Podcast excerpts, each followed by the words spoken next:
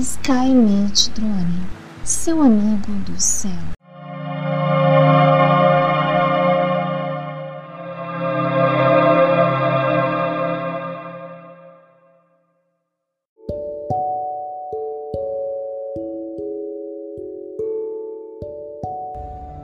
Era uma vez um menino.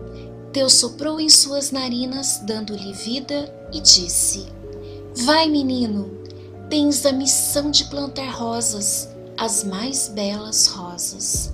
O menino foi, chegou neste mundo, olhou o terreno árido e pensou: Como posso, ó pai, plantar rosas? Desanimado, levantou os olhos e seguiu, disposto a lutar, disposto a vencer, ainda que fosse necessário chorar de dor. O tempo passou, o menino não plantou mas lutou. Muitas vezes chorou de dor, mas venceu e então glorificou. Então Deus do alto olhou e disse: Plante rosas, menino. És sábio.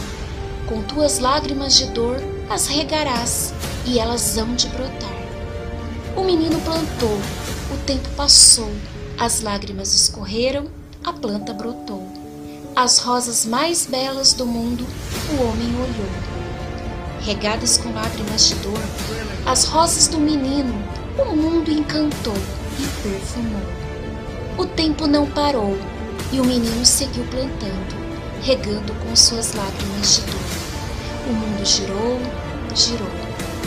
Então o cansaço chegou. Abatido, o menino ficou. Fraco, mais uma vez chorou e ao pai Pai, estou cansado de dor. Poderias me dar lágrimas de amor?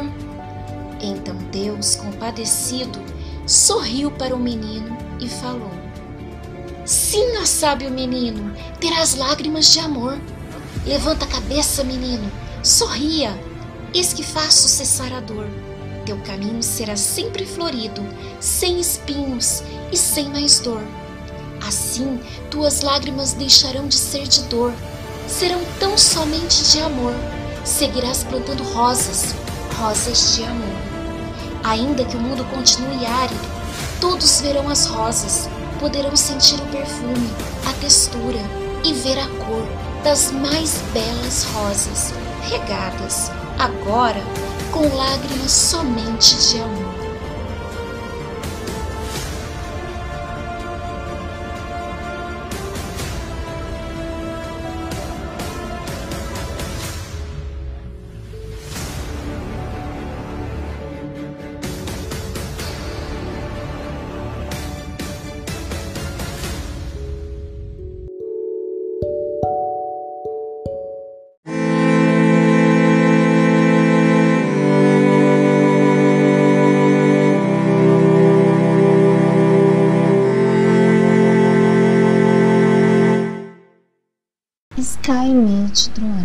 Seu amigo do céu.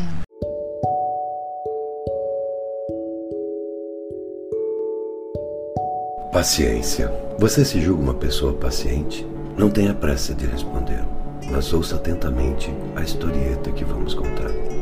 Um homem estava passando por uma séria dificuldade financeira. Já há algum tempo andava desempregado. Devido à sua idade, estava sendo muito difícil arranjar um emprego. Há dias que não fazia uma refeição decente e o desânimo havia tomado conta de sua vontade. Por isso perambulava, agora, pelas ruas sem destino. Num dado trecho do caminho, enxergou no chão o que pareceu ser uma nota de dinheiro. Correu em direção ao papel e viu que se tratava de uma cédula de valor. Não era muito, mas antes de recolhê-la da calçada, olhou por todos os lados para ver se ninguém por perto reclamava a falta do dinheiro. Não, não havia ninguém com ar de ter perdido alguma coisa. O homem pensou: é bom demais para ser verdade. Apesar da quantia não ser tão expressiva, já serviria para amenizar-lhe a fome. Quase no sobressalto, ajuntou a nota, desamassando-a. Porém, que decepção!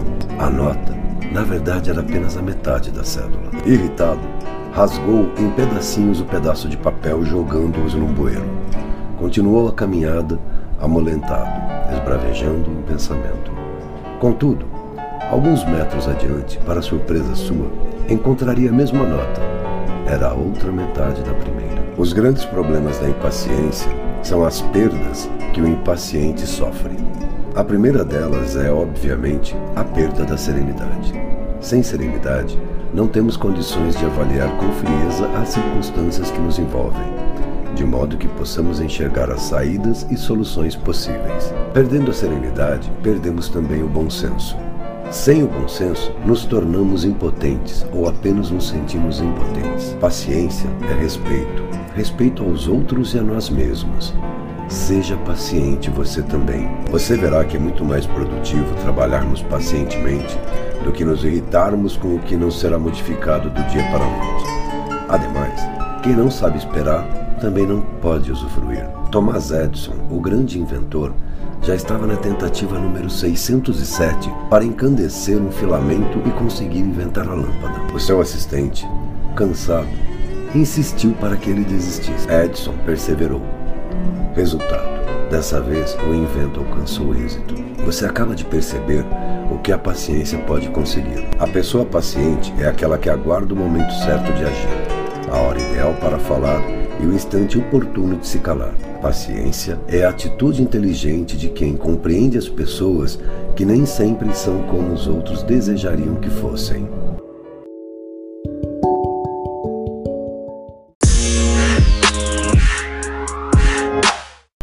Skynet, Skynet, Skynet.